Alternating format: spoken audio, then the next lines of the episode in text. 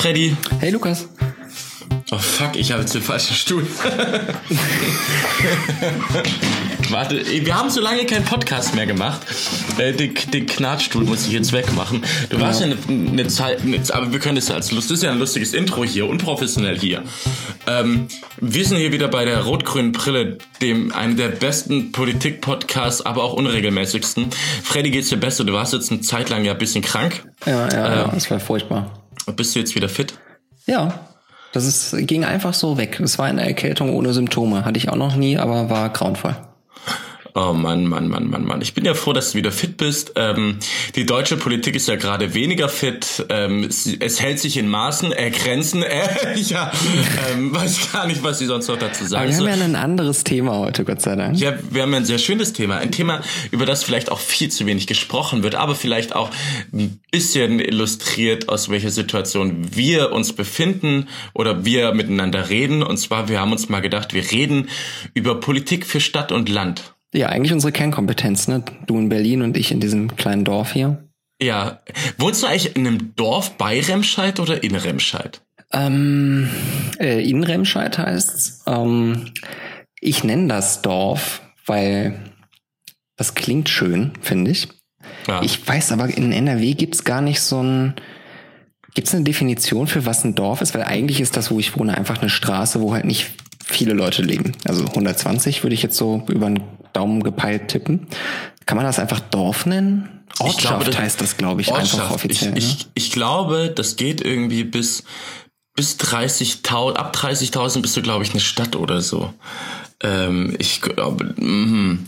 also laut Wikipedia, als Dorf bezeichnet man eine zumeist kleine Gruppensiedlung mit geringer Arbeitsteilung, die ursprünglich durch eine landwirtschaftlich geprägte Siedlungswirtschafts- und Sozialstruktur gekennzeichnet ist. Charakterisierend ist die Landwirtschaft, doch sind auch Fischerdörfer, Flößer und sogar Wanderhändlerdörfer bezeugt. In Gegenden mit ausgeprägter Heimindustrie gibt es beispielsweise Weberdörfer, Töpferdörfer sind dagegen in ihrer jeweiligen Region einzigartig. Also Freddy, ungefähr alles, was auf auf deinen Wohner zutrifft. Ja, doch, doch. Also wir haben, wir haben Landwirtschaft. Ähm, Arbeitsteilung haben wir ganz doll hier, zumindestens wenn es ein Dorffest gibt. Dann wird Arbeit geteilt, sonst sicher ja nicht. Was sind denn so deine Erfahrungen mit äh, dem, dem Dorfleben? Hast du, du bist ja Dorf groß geworden, ich lustigerweise ja auch in Almerschbach im Tal, bei Backnang, bei Stuttgart. Mhm. Ähm, was sind so deine Erfahrungen in, in, in deiner Jugend oder vielleicht jetzt noch? Was, was zeichnet so Politik auf dem Dorf oder auf dem Lande aus. Man sagt ja vielleicht, äh, oder im Schwäbischen bei uns, wir haben immer gesagt, auf, äh, bei, im Ländle. äh, das war viel. Ähm, ich fange an mit Jugend. So rückblickend ganz interessant, dass man auf einem Dorf einen Freundeskreis hat, der nicht deckungsgleich ist mit den Schulkollegen. Also man hat quasi immer definitiv so, eine, so, ein, so ein zweites soziales Netz irgendwie um sich drumherum. Weil wenn man auf dem Dorf wohnt, dann ähm, kommt man ja schlecht weg und dann muss man ja irgendwie mit den Kindern zurechtkommen, die da so um einen drumherum sind und die gehen unter Umständen auf andere Schulen, zumindest war das bei mir so. Und dadurch hätte ich halt so einen Schulfreundeskreis und so einen Dorffreundeskreis. Und ich weiß nicht, ob man das in der Großstadt auch immer hat. Ich glaube, Großstadt hier ist es, ja, hier, Großstadt ist ja das, ich würde dir voll recht geben, bei mir war das auch so, man hat die, die verschiedenen Freundschaften, welche mit denen man zum Beispiel früher gekickt hat, bei mir war es zum Beispiel nach der Schule im Kicken gegangen ja. oder Skaten gegangen und man hat auch den Schulfreundeskreis, aber man hat ja auch nicht so viel Auswahl. Äh, interessanterweise war es dann so, als ich nach Berlin damals gezogen bin, ähm, habe ich gleich die ersten zwei Semester meinen Freundeskreis kennengelernt für die nächsten Jahre und auch noch teilweise bis heute, weil du den Zwang hattest, dich kennenzulernen, weil niemand von uns kannte irgendjemand aus Berlin. Mhm. Ich habe ja damals an der Uni Potsdam studiert und alle, die an der Uni Potsdam studiert haben, ähm, haben auch haben in Berlin gelebt, weil sie an der FU nicht reingekommen sind, also an die Freie Universität Berlin. Und die einzigen, die dann nicht immer auf den WG-Feiern waren, waren halt diejenigen, die in Berlin geboren sind, ja, weil die, weil die einen Freundeskreis hatten. Ja. Ähm, aber für mich war das lustigerweise auch ein Grund, warum ich dann so schnell wie möglich Leute, ich habe euch alle lieb, die ja dazuhört, die früher mit mir befreundet waren und heute noch befreundet sind. Aber ich bin zum Beispiel damals als, als Jugendlicher mit dem Skateboard immer nach Stuttgart, 13.50 Uhr mit dem Bus. Ab nach Stuttgart und äh, zum Skaten oder ich bin nach Tübingen oder zu meinem äh, Kumpel ähm, Armin, Grüße hier an Armin raus nach Heidelberg, der da angefangen hat zu studieren und bin mit der Grünen Jugend irgendwie nach, nach Dresden gefahren zum Nazi-Blockchen und so weiter und auf die Bundeskongress und wollte eigentlich immer so schnell wie möglich raus. Das hat so ein bisschen mein, mein, mein Landleben geprägt, dass ich schnell raus wollte und wenn ich denn mal in Stuttgart feiern war, in meinen jungen, knackigen Jahren, ähm, ging dann halt auch nur ein Bus wieder zurück. Das war der um 0.50 Uhr samstags. Und äh, der nächste am Sonntag ging um 10.50 Uhr von Backnang nach Almersbach im Tal. Deswegen mussten wir, wenn wir von Stuttgart heim sind, entweder ähm, um kurz nach 12 zurückfahren oder dort schlafen und konnten erst um 11 Uhr dann zurückfahren, was im Winter auch echt eklig war oder dazu geführt hat, dass alle einen Führerschein machen mussten. Ja, so wie ich dich kenne, hast du immer eher den letzteren Bus genommen, oder? Das ist sehr richtig. Oder ich, ich hatte auch immer ältere Freunde, die dann irgendwie, irgendjemand musste immer fahren. Mein ah, Bruder. Ja, das war auch ich, ja, ja. mein, mein, mein Zwillingsbruder musste auch immer, immer fahren. Ich habe ja einen Führerschein, aber bin auch seit sieben, acht Jahren nicht mehr gefahren. Ähm, oder wir sind halt auch heimgelaufen. Hattest du mal ein Auto? Nee, nee, ich hatte nie ein Auto. Das Magst du Auto fahren? Äh, wie gesagt, ich bin seit sieben, acht Jahren nicht mehr gefahren. Ja, das sagt ja nichts darüber aus, ob du es magst oder nicht, weil in Berlin braucht man es ja nicht. Also ist ja wahrscheinlich eher äh, kontraproduktiv. Was will man da mit dem Auto? Du, keine Ahnung, ich bin bekennender Kampfradler und habe mein Fahrrad und, und mein, mein Laptop und mein Kopf und dann habe ich schon alles Materielle, was ich irgendwie brauche. Keine Lust, diese Freiheit vom Fahrtwind mit dem Benzingeruch und so. habe ich einen Podcast, habe ich, hab ich einen Podcast mit Ulf Poschardt, der wollte einen Podcast machen noch mit, mit Peter Unfried. Ja. Aber, ähm, ich glaube, die haben ja, Angst, weil wir das Thema schon besetzen. Das, das ist ja richtig. Ähm, gab es bei dir in, deiner in deiner Jugend irgendwie jemals so dieses, dieses Gefühl, was ja oft auch irgendwie medial transportiert wird, man kümmert sich mehr um die Menschen in der Stadt als um uns? Äh, nee, auf gar keinen Fall. Also das, äh, das ist mir erst später bewusst geworden, dass dem so ist. Also klar, wir wussten irgendwie ähm, in Köln und Düsseldorf, da ist einfach mehr los und wenn man feiern gehen will, dann ist da total super und ähm, da sind die hippen Diskotheken, da ist irgendwie die Avantgarde und so. Ähm, in Wirklichkeit sind die Diskotheken dann natürlich genauso ähm, peinlich wie auf dem Dorf auch. Aber ähm, oh, great. Ja, Berlin ist dann wahrscheinlich nochmal eine andere Nummer, aber ähm, Köln ist auch ganz nett. Ja, das ja. stimmt, das stimmt. Ähm, also das hat, das hatte man, glaube ich, schon. Also man wollte dann da auch irgendwie hin und dachte, da ist dann auch definitiv besser und hat sich, glaube ich, auch äh. irgendwie damit brüsten wollen, ne, dass man in Köln war oder in Düsseldorf und halt nicht in der Dorfdisco hier um die Ecke, wo alle sind. Ähm, aber und ich immer die gleichen. Immer die gleichen Dissen, meinst Men du? Menschen. Ach so, mh, hm, ja. Aber ja, sorry, ach, das weiß ich, das weiß ich gar nicht, ob man wegen anderer Menschen raus wollte. Ich glaube, es war cool, einfach irgendwie was anderes erleben zu können als die anderen, die dann nicht rausgehen. So. Mhm. Ähm, aber ich hatte nicht das Gefühl, dass das irgendwie sich benachteiligt wäre, weil ich nicht in der Großstadt wohne. Okay.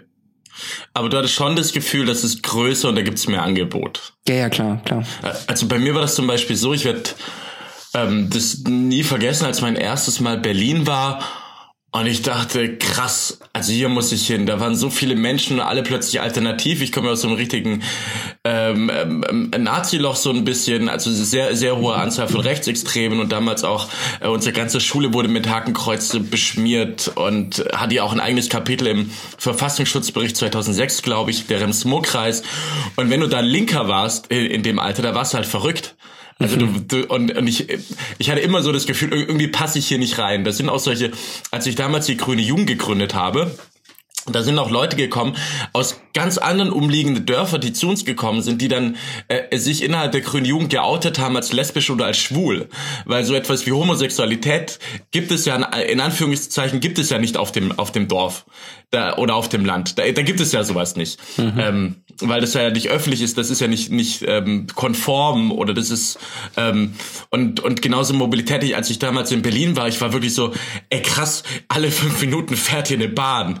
So, und wenn du, wenn du halt von, von von Almerschwach-im-Tal nach Backnang, nach Stuttgart, auch nur eine Station irgendwie verpasst hast, ja, ja. dann hast du halt eine bis drei Stunden warten müssen. Und das war schon für mich damals so, ich muss hier weg. Also entweder nach, nach, nach Südamerika, Australien oder nach Berlin so. Bin ja dann nach Berlin gezogen. Und da, ich glaube auch nicht, ich hatte auch nicht so dieses Gefühl so, was irgendwie medial oft transportiert wird, der ländliche Raum, der fühlt sich irgendwie benachteiligt und so. Aber ich habe schon immer so das Bedürfnis gehabt, ich, ich will mehr sehen als das, was hier ist. Aber ich fand die Kindheit so bis 15, so nach der Pause irgendwie kicken gehen und wir sind dann mit der Shisha irgendwie an den Waldrand gegangen. Das war schon cool. Mhm. Hast du Buden gebaut? Buden gebaut? Ja, sagt man das nicht in Bavü? Machen das die Budenbrocks. kleine, kleine Holzhäuser im Wald bauen, auf Bäumen. Oh, ich weiß gar nicht mehr. Das ich glaube nicht. Wir haben eher Klingelputz gemacht und ähm, Was ist Klingelputz? Du kennst nicht Klingelputz, du, nee. du, kling, du klingelst und dann rennst du weg und dann. Ah, okay. Klingelmäuschen äh, Klingel, heißt das bei uns. Klingelmäuschen, Klingelstreich. Das ergibt beides keinen Sinn, ne? Glaubst du jetzt, wo wir so ein bisschen darüber geredet haben, was wir für, für, für Themen hatten und bei mir, glaube ich, stark Mobilität, mhm. ähm, glaubst du, es gibt Themen, die, die besonders dem Land oder Stadt zuzuordnen sind? Mhm. Äh, ja, klar gibt's. Also ähm, Mietpreise zum Beispiel sind in den Großstädten ein Problem und auf dem Land und den kleineren Städten eher nicht. Also da hat man ja sogar größtenteils das umgekehrte Problem, dass es einfach Städte gibt, die ohne Ende Leerstand haben und äh, ja. die Wohnung nicht vermieten können. Das ist auf jeden Fall ein Riesenunterschied. Ähm, aus eigener Erfahrung kann ich sagen, Internetverbindung ist hier auf dem Dorf ein Problem. Ähm, das ist in Köln, glaube ich, nirgends der Fall. Ähm, ja, ÖPNV definitiv auch. Also wenn ich hier mit dem öffentlichen Nahverkehr wegkommen wollen würde, ähm, ist das unter der Woche noch ungefähr möglich? Also hier kommt so sechsmal pro Tag ein Bus, halt morgens dreimal und abends dreimal. Oh. Ähm, und oh. am Samstag ich, und Sonntag kommen dann insgesamt noch drei Busse, glaube ich, und das war's. Ich bin ja mal zu dir gefahren. Das ist aber auch Wald und Wiesen bei euch. Ja, ja. Ähm, also ja, ich glaube, so ganz klassische Infrastruktur ist äh, ungleich verteilt. Ja, Infrastruktur, ich, ich hätte so, so ein paar Themen zum Einsteigen. Ich können, wir können mal bei Infrastruktur einsteigen, weil ich glaube, mhm. gerade dieses Thema Digital, Digitalisierung ist auch etwas, was alle umtreibt. Ich habe ja. zuletzt saß ich auch auf einem Podium in, in Mecklenburg-Vorpommern und habe da über Digitalisierung diskutiert mit dem Landesdatenschutzbeauftragten Müller, mit dem Energie- und Digitalisierungsminister, dem Christian Pegel und einer Unternehmerin, die kurzfristig eingesprungen ist und habe mich darauf vorbereitet und auch mal geschaut, wie ist das denn mit der mit der Breitbandanbindung und das ist halt super krass. Mhm. Also du hast halt die du hast halt ungefähr drei Gruppen. Die eine Gruppe, die hat also Breitbandanbindung bedeutet ja im allgemeinen Sprachgebrauch 50 Megabit pro Sekunde am Haushalt. Und ja, da, kann ich, kann da kannst, du, lachen. kannst du lachen, ne? Ähm, ich, ich kann mal kurz sagen, wie die drei Gruppen verteilt sind. So in Bremen, Hamburg und ähm, Berlin sind halt 90 Prozent plus X mhm. der Haushalte angebunden. Dann hast du so eine, so eine Gruppe, alle westdeutschen Flächenländer, die sind so zwischen 67 und 77 Prozent mit Anschlussbreitband und dann kommen die ostdeutschen Flächenländer. Ganz am Schluss ist irgendwie Sachsen-Anhalt mit ähm, 42 Prozent und dann Brandenburg mit 55 Prozent. Das ist so eine Statistik von dem Digitalisierungsindex. Und mhm. was ich so krass finde, du hast halt eine, eine Gruppe ostdeutscher Flächenländer, die halt insgesamt dünner besiedelt sind dann hast du die westdeutschen Flächenländer in der Mitte und dann hast du die Stadtstaaten. Und ich glaube, sowas wie ähm, Internetverbindung oder beziehungsweise Internetverbindung ist heute Teilhabe und auch Anschluss, nicht nur wirtschaftlich, sondern auch was äh, sozialen Anschluss bedeutet. Und durch die Digitalisierung, dadurch, dass die ähm, Bundesregierung das die letzten Jahrzehnte so verkackt hat, ähm, da kann ich auch einen Podcast von Sascha Lobo nur wärmstens empfehlen über den Breitbandausbau, zementiert das diese Ungleichheit auch gerade zwischen Städte und ähm, Dörfern und dem ländlichen Raum, wie man politisch so, so, so schön sagt, mhm. um hier mal einen kleinen Exkurs zu wagen. Mhm. Äh, ich habe hier in, in der Kommunalpolitik auch ähm, so in den letzten fünf, sechs Jahren wahrgenommen, dass das Thema Breitbandausbau ähm, auch ganz hoch gehangen wird mittlerweile bei Wirtschaft, äh, Wirtschaftsförderung. Es geht nicht mehr nur darum, wie hoch ist der Gewerbesteuersatz in der Kommune. Also es gibt einfach Unternehmen, die sagen, ähm, wir äh, wir arbeiten hier an Produkten, wo wir wirklich eine schnelle Verbindung brauchen und das ist jetzt nicht so, ähm, die gucken da besonders viel Netflix oder ähm, müssen viel Daten hoch oder runterladen oder so ein Quatsch, sondern die haben so Probleme wie, die bauen Messstationen, um ähm, um äh, in Produktionsverfahren Dinge, die gerade gegossen werden, irgendwie auf Nanomillimeter genau zu messen. Und diese Anlagen stehen irgendwie in Indien und in Russland. Ähm, ja. Und da brauchst du einfach eine Verbindung, die eine saugeringe Latenz hast, um da irgendwie was zu debuggen können. Ähm, und die haben einfach keine Wahl. Also die müssen dann umziehen, wenn sie die Anbindung, die sie brauchen, nicht bekommen. Ähm, ja das ist dann sogar so ein, im Endeffekt so ein, so ein Binärding, ne? Also die wissen, wir sind entweder konkurrenzfähig oder nicht, je nachdem, wie viel, äh, wie gut die Anbindung hier ist und nicht wie beim Gewerbesteuersatz. Ähm, ja, das kriegen wir noch irgendwie gerade so hin. Ne? Ist zwar ja. wäre zwar cooler, wenn ein paar Punkte niedriger, aber schaffen wir noch. Ähm, das ist halt äh, teilweise der Todesstoß für so Kommunen. Völlig. Und ich meine, es fängt da, da kannst du so viele Gewerbe nennen, die, die das inzwischen brauchen, sonst ziehen die halt weg. Also ähm, das ein Architekturbüro, was für Riesenpläne die inzwischen haben, ähm, um das irgendwie weiterleiten zu können. Du brauchst halt, die, du brauchst halt diese Anbindung und wenn nicht, musst du halt so eine Städten ziehen. Es gibt auch eine Korrelation, auch im Digitalisierungsindex 2018 oder 2017 ist der, mit IT-Neugründungen, also da, wo innovative Wertschöpfung besonders stark ähm, geschaffen wird, dass es eine Korrelation gibt zwischen dort, wo du Breitbandanschluss hast und dort, wo du halt keinen hast, was ja relativ irgendwie logisch ist. Mhm. Und ähm, wenn wir auch darüber sprechen, was Mobilität der Zukunft bedeuten kann, also vernetzte Mobilität, wo ja die Reise sehr wahrscheinlich hingehen wird. Wenn du da keine anständigen Ausbau hast von 5G-Netzen zum Beispiel, dann wirst du keine vernetzte Mobilität auf dem Land machen können. Mhm. Und ähm, da, da, wo man sie halt gerade besonders gut nutzen voll. könnte, ne? Also so bei älteren Leuten, die es irgendwann nicht mehr schaffen, einkaufen zu fahren oder so, ähm, wäre das ja besonders sinnvoll, während es in der Stadt, in einer großen Stadt ja dann sogar noch andere Lösungen geben kann. Mhm. Was ja auch, also Digitalisierung schafft ja auch neue Möglichkeiten, gerade was demografischen Wandel anbelangt. Es gibt auch ein Konzept der digitalen Dörfer. Hast du das mal gehört zufällig?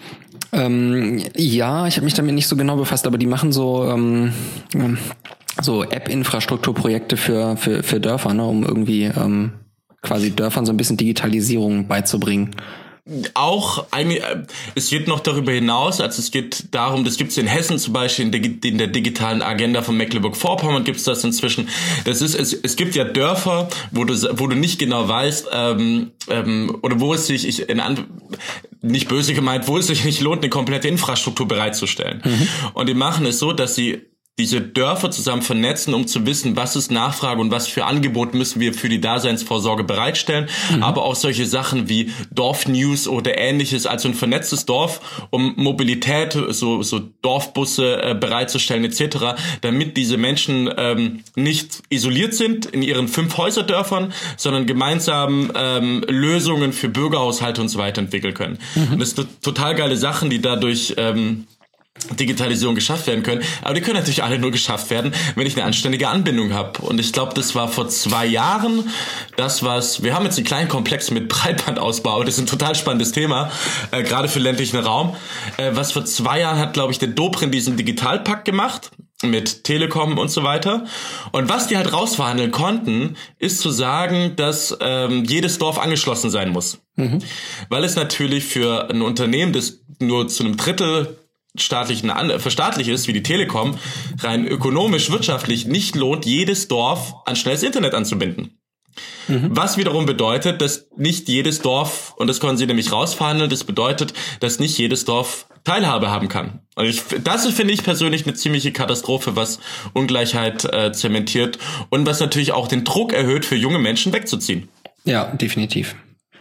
Ich, also wenn ich meine Jugend jetzt hier auf dem Dorf verbringen würde, wäre das, glaube ich, auch katastrophal. Also, weil man dann ja dieses ganze Entertainment nutzen will. Und ähm, also ich kann hier Netflix schauen ähm, und mache dann aber äh, alle Geräte, die ich gerade nicht brauche, aus, weil wenn die sich updaten äh, oder eine E-Mail reinkommt, dann gucke ich halt kein Netflix mehr. Ja. Ähm, das wird mich als, als junger Mensch, glaube ich, schon ganz schön ankotzen um da jetzt auch dann wieder die, die, den Bogen zu bekommen zu Politik. Ich fand, du hast damals in diesem, in diesem Vertrauens-Podcast, äh, wann vertrauen wir Politik, den ziemlich klugen Satz gesagt, ähm, es macht was mit uns, wenn wir sehen, dass uns Amazon in wenigen Stunden ein Paket schicken kann, aber wir monatelang brauchen, um einen Termin beim Bürgeramt zu bekommen. Mhm. Und ich glaube, ähnlich ist das auch, ähm, wenn ich eine schlechte Internetverbindung habe oder Internetanschluss habe.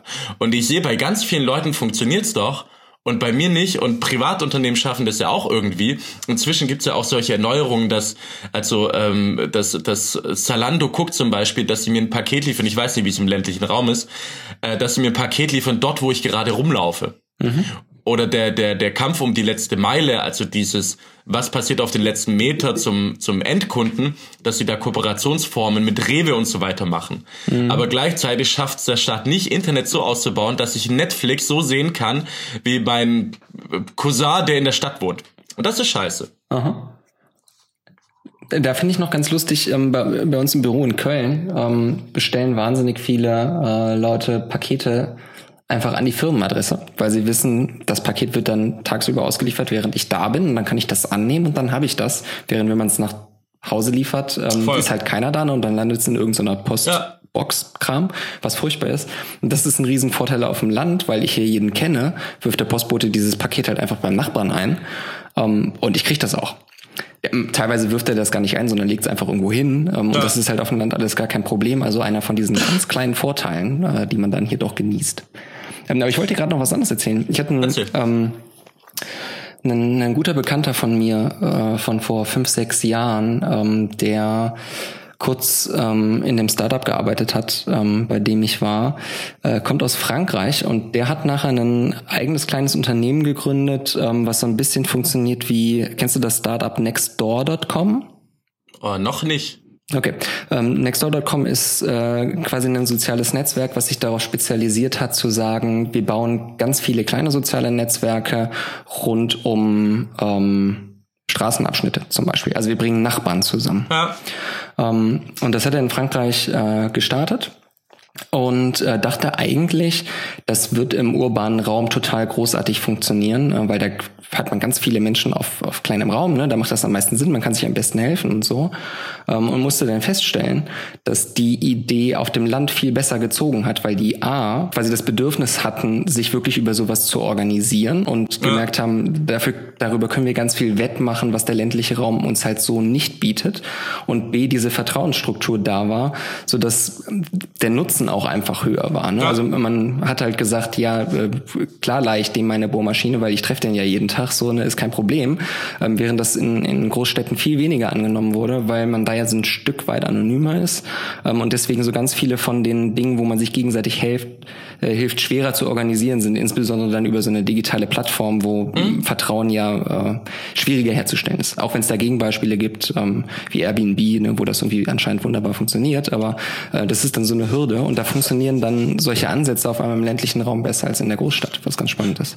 Ich habe mich auch in so einem Netzwerk angemeldet das heißt nebenan.de, ja. glaube ich. Ähm, und da kriege ich irgendwie auch regelmäßig so eine Nachricht mit, ähm, hier hat jemand irgendwie eine alte Kommode abzugeben oder so. Aber ich persönlich bin da nicht aktiv, weil ich dir ganz ehrlich sage, ich möchte auch gar nicht so viel mit meinen Nachbarn zu tun haben. Mir ging das auch früher immer so auf den Keks irgendwie, dass gesagt wurde, äh, bei den Gerrits ist die Hecke nicht geschnitten und so.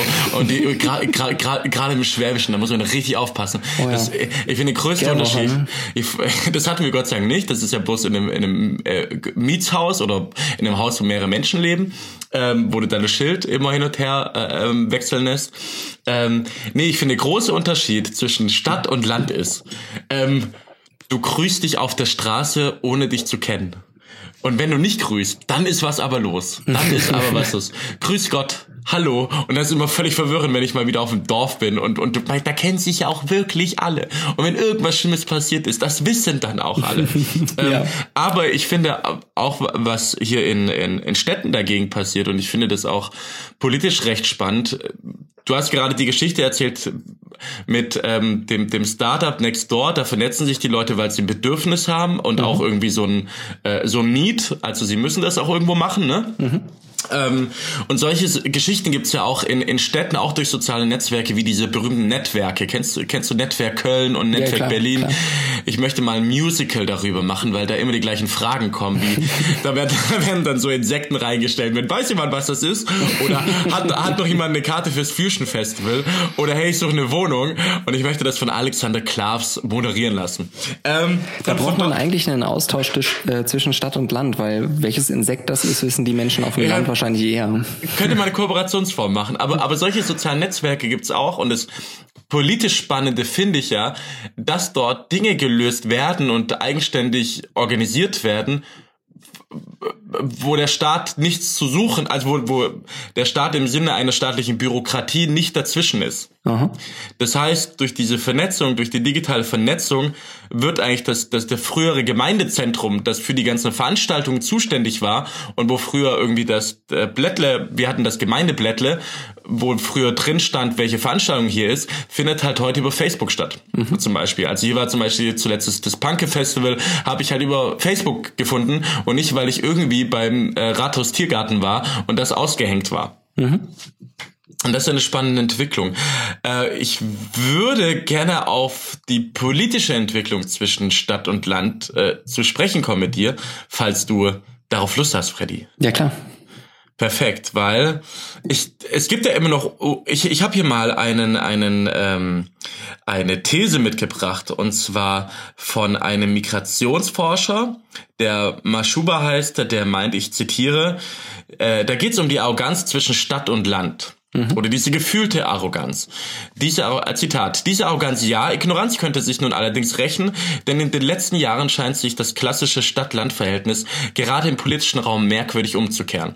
In eine geradezu schockierende Dominanz des Landes qua Wahlurne.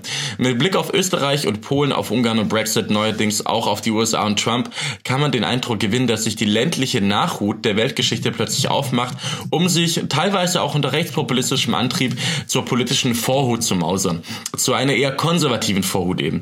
Viele der jüngsten Wahlen jedenfalls wurden im sozialen Milieu der Dörfer und kleinen Städte entschieden oder dort zumindest verloren. Mhm. Ich glaube, das ist empirisch äh, zu unterschreiben. So, also es gibt ja diese Korrelation. Mhm. zwischen ländlichen Raum, dass der konservativer gewählt wird ähm, und das also wir sehen es eigentlich überall man kann es in man kann es sogar schon in, in Ländern sehen, die nicht der EU angehörig sind, wie Türkei und Anatolien, die die Erdogan stützt oder wie ähm, bei uns in in in in, in Deutschland, in Österreich. In Österreich gibt's diese geile Karte nach der Wahl, wo alles irgendwie FPÖ war, außer Wien. Mhm. Und ähm, Freddy, was glaubst du? Woher kommt das? Die These lautet ja, also die, die du gerade zitiert hast, ist ja nicht deine, äh, dass es jetzt gerade in diesem Moment eine schockierende Dominanz des Landes an der Wahlurne gäbe. Und das ist ja nicht dazu, dadurch zustande gekommen, dass die Leute auf einmal aus der Stadt ins Land gezogen sind ne, und es da auf einmal im Land mehr Menschen gibt oder dass es dass auf dem Land mehr Menschen geboren werden und deswegen haben die auf einmal eine Mehrheit, sondern das muss ja einen anderen Grund haben. Weil es haben ja auch vor fünf Jahren schon gleich viele Leute in der Großstadt gewohnt wie auf dem Land. Also jetzt sind es vielleicht ein paar mehr in der Stadt als auf dem Land, ähm, weil es so eine kleine Landflucht gibt, aber das kippt ja nicht auf einmal. Ähm, und deswegen stelle ich halt die Frage, wenn man dann auf Trump und den Brexit guckt und die Wahl in Österreich, ähm, was hat sich denn da wirklich verändert? Weil die Leute sind ja nicht von der Stadt ins Land gezogen oder umgekehrt. Andere Frage ist ja, hat sich überhaupt was verändert? Genau. Also, also es war, glaube ich, schon immer so irgendwie. Ähm, also wenn man sich vielleicht in der Geschichte ländlich geprägte waren ja auch immer mehr landwirtschaftlich geprägt, während Städte eher Arbeiterschaft geprägt waren. Mhm. Arbeiterschaft ist Sozialdemokratie. Also hier ähm, in, in Nordrhein-Westfalen ähm, gibt's, äh, würde dir fast jeder SPDler sagen, also wenn wir die Landtagswahl gewinnen, dann holen wir die in den Städten und nicht auf ja. dem Land, weil auf dem Land wählen alle CDU. Genau. Ich, ich glaube, das ist eine Fehleinschätzung, aber ähm, das ist zumindest so das Klischee, was die Partei auch selbst bedient. Ja, aber das hatten wir auch noch, als es die Industriehochbogen gab, die auch jetzt ja eher in Dienstleistungshochbogen umgewandelt wurden. Mhm. Deswegen, das ist halt einer von diesen Effekten, der, der eher was verändert hat als der Unterschied zwischen Stadt und Land, glaube ich. Ja, also man, das wäre jetzt Marxismus, marxistische Theorie, der, der, die, die Verteilung der Produktionsmittel machen auch die Menschen, der Unterbau schafft den, nee, der Überbau schafft, nee, der Unterbau schafft den Überbau. Mhm. So war das, glaube ich. Ähm, und daran kann man ja, glaube ich, schon ableiten, ähm, wie auch ein Wahlverhalten ist. Ja, äh, meine These wäre jetzt erstmal, wenn man feststellt, die Menschen auf dem Land waren schon immer konservativer und in den Großstädten schon immer liberaler und Wahlen sind jetzt, gehen gerade eher in die konservative Richtung. Ähm, dass Politik vielleicht dazu beigetragen hat, dass Menschen auf dem Land nochmal stärker in diese konservative Richtung polarisiert wurden. Und da vielleicht wirklich die Wahlbeteiligung ein bisschen gestiegen ist, das müsste man jetzt eigentlich mal empirisch einfach erforschen. Dazu gibt es ja. wahrscheinlich Zahlen, die ich jetzt nicht vorbereitet habe, aber das müsste man sich mal angucken. Ähm, oder das ist also es war ja auch nicht früher so, dass auf dem Land alle CDU gewählt haben und keine SPD. So, ne? Naja. Oder die Grünen. Ähm, Weil die Grünen gab's, die, die Grünen ist ja erst durch das, durch, durch die ganze soziale Bewegung entstanden, erst in den 80ern gegründet. Also das, was natürlich auch damit zu tun hat, dass wir einen Wandel hatten. Mhm. Ähm, aber worauf ich hinaus will, vielleicht ist es so, dass es früher so war, dass ich sag's einfach mal, irgendeine unrealistische Zahl ins Blaue, dass früher 60 Prozent auf dem Land CDU gewählt haben und 40 Prozent SPD. Und auf dem Stadt war es umgekehrt. Äh, in der Stadt war es umgekehrt. Ähm, und dieses Verhältnis ist jetzt irgendwie auseinandergedriftet und auf dem Land wählen jetzt 90 Prozent eher die CDU und nur noch 10 Prozent die SPD und in den Großstädten ist es auch so. Oder in den Großstädten hat die SPD vielleicht nicht ganz so zugelegt, sondern holt er nur 70 Prozent und die CDU immer noch 30 Prozent. Und dadurch kommt dieser Swing zustande. Ähm, ich, ich glaube, da kommen wir jetzt so sehr in hypothetische ähm, Vermutungen rein. Das ist korrekt. Auf die These, die ich gerne eingehen würde, ist, die ja nicht zu, von der Hand zu weisen, ist, dass wir eine, einen Drive haben, der unter dem Deckmantel des oder des die Wahlergebnisse, die auf Rechtspopulismus, die bis hin zu Neofaschismus kommen, speisen sich gerade aus ländlichen Regionen. Mhm. Ähm, und die Frage ist, warum genau in diesen ländlichen Regionen und nicht in städtischen Regionen? Mhm. Also zum Beispiel, wenn ich hier in, in Berlin, Berlin kann ich eigentlich genau festmachen. Berlin 3,4 Millionen Einwohner. Und da war es zum Beispiel so, dass die Linkspartei ganz stark in den Randgebieten verloren hat, so bei Marzahn-Hellersdorf und so weiter, weil da stärker die AfD gewählt wurde. Das mhm. ist eigentlich so der, der Speckgürtel Berlins so, während im Zentrum ganz stark die Linkspartei übrigens auch gewonnen hat, weil die hier sehr kosmopolitisch auftritt. Genauso mhm. wie die Grünen Grünen hier sehr kosmopolitisch auftreten und auch so in diesem Speckgürtel vor allem CDU und AfD gewählt wurde. Dort, wo man eher, eher dörfliche Strukturen hat und weg von diesem Innenstadt-Ringleben hier bei uns, wo viele Veranstaltungen sind, viele ähm, wie soll ich sagen, viel Clubszene auch und äh, viel Sodom und Gomorra. Mhm. Und ähm, da frage ich mich schon, warum sind eigentlich Menschen auf dem, bei mir, ey, wenn du dir die Baden-Württemberg-Ergebnisse Landtagswahl anschaust, also neben äh, Mannheim und Pforzheim, wo die Direktmandate für AfD gewonnen wurden, was eine ehemalige Arbeiterhochburg ist, ähm, und die SPD das Direktmandat in Mannheim immer hatte, das hat die AfD jetzt bekommen, ähm, zeugt das ja schon davon, dass da irgendwie Tendenzen dafür sind, affiner für rechtspopulistische Parteien zu sein, die für uns Innenstädter oder Städter irgendwie das, das, das faschistische Tuch sind. Mhm. Und da frage ich mich, woran liegt das? Liegt das auch so ein, ist das auch ähm, ein, ein, wir beide sind eigentlich Kosmopoliten, du ja auch. Mhm. Ist das so auch ein Ausdruck der, des inneren Gefühls, die Städter oder anders ausgedrückt, die mit der anderen Sprache in der Stadt denen muss etwas entgegengesetzt werden. Was ist denn deine These, warum Rechtspopulismus in, in, in ländlichen Regionen oder nicht Rechtspopulismus, sondern auch Konservatismus in, in ländlichen Regionen eher erfolgreich ist als jetzt in Städten? Also ich könnte mir vorstellen, dass das ähm, ein bisschen was damit zu tun hat, dass ähm, wir Liberalen so ein bisschen eine kulturelle Dominanz ausüben inzwischen also die, die, ganze Medienbranche ist logischerweise hängt irgendwie an Großstädten und sitzt nicht in Dörfern. Das, äh, das stimmt nicht. Was ist denn das Gegenbeispiel? Halle Leaks, Tichisblick, ja. also diese, diese ganzen neuen rechtspopulistischen Medien, junge Freiheit und so weiter, bedient doch inzwischen das Ganze. Also ich würde bei Medienlandschaft... Ja, genau, dann, dann sind die da in so eine, in so eine Lücke gestoßen. Aber ne, wenn ich mir angucke, so was ist hip im deutschen Fernsehen jetzt, das das ist extrem urban alles. Ne? Also so ein, so ein Böhmermann hat da Leute in seinem Team, die leben nicht draußen auf dem Land. Ja, okay. Das, ne? Ja. Ähm, und, und in die Richtung bewegt. Und ich glaube, ähm, solche Entwicklungen kann man ähm, so auf kultureller Ebene an ganz vielen Stellen sehen. Ähm, und vielleicht führt das so ein bisschen dazu, dass sich Leute auf dem Land echt gekränkt fühlen. Also jetzt erstmal nur rein auf so einer Identitätsebene, ähm, weil sie das Gefühl haben, ey, wir kommen ja gar nicht mehr vor. Ja. Schau dir mal die ganzen Tatort-Dinger an. Wie, wie viel findet davon auf dem Land statt? Und wenn es auf dem Land stattfindet, dann halt auch so immer ganz offensichtlich als, guck mal, wir machen so eine Klischee-Landfolge. Voll. Ähm, da kann man sich, glaube ich, schon vom Kopf gestoßen fühlen. Und also ich glaube schon, dass, dass Leute sich tendenziell so ein bisschen sortieren nach ähm, Leute, die eher so Tradition schätzen, ähm, erleben das natürlich im ländlichen Raum und auf Dörfern und sind deswegen eher geneigt, auch da zu bleiben, weil sonst verliert man ja was, wenn man in die Großstadt zieht. Oder den Fall gibt's ja auch ganz häufig, junge Leute, die in die Großstadt ziehen und somit irgendwo zwischen 30 und 40 zurück aufs Land ziehen, weil sie merken, mir, mir, fehlt irgendwie so ein bisschen was hier in der Großstadt, ich möchte eigentlich zurück. Das ist ja ein, ein Stück Identität und darüber sortieren sich vielleicht erstmal grundsätzlich Menschen, die eher konservativ ticken und eher liberal ticken, wirklich nach Stadt und Land. Das kann so der eine Punkt sein. Ähm, und ich glaube, der zweite Punkt, der dann hinzukommen kann, ist das Gefühl, abgehängt zu sein. Ähm, Finde ich auf dem Dorf ähm, durchaus nachvollziehbarer als in der Großstadt, ähm, wo, wo man mehr Chancen hat und mehr los ist. Also ne, wir haben ja so eben aufgezählt, was für Dinge politisch eigentlich auf, bei, bei Stadt und Land relevant sind. Und alle Dinge, die wir genannt haben, waren relevant, weil es auf dem Land schlechter ist als in der Stadt. Also es gibt ja echt sehr wenig Beispiele für, dass es auf dem Land besser, bis auf niedrigere Mieten. Besser ähm, Luft, äh, schönere Dörfer, äh, ja, Land. Ja. Okay, aber muss man ja alles mögen. Also diese schönere ja. Luft und schönere Dörfer und so, das, das spielt ja alles schon in die Identität rein. Ähm, ich bin irgendwie traditionsbewusst und ich schätze, dass, dass das Haus hier schon sehr, sehr lange steht und das nicht so ein 70er Jahre Schrottbau ist.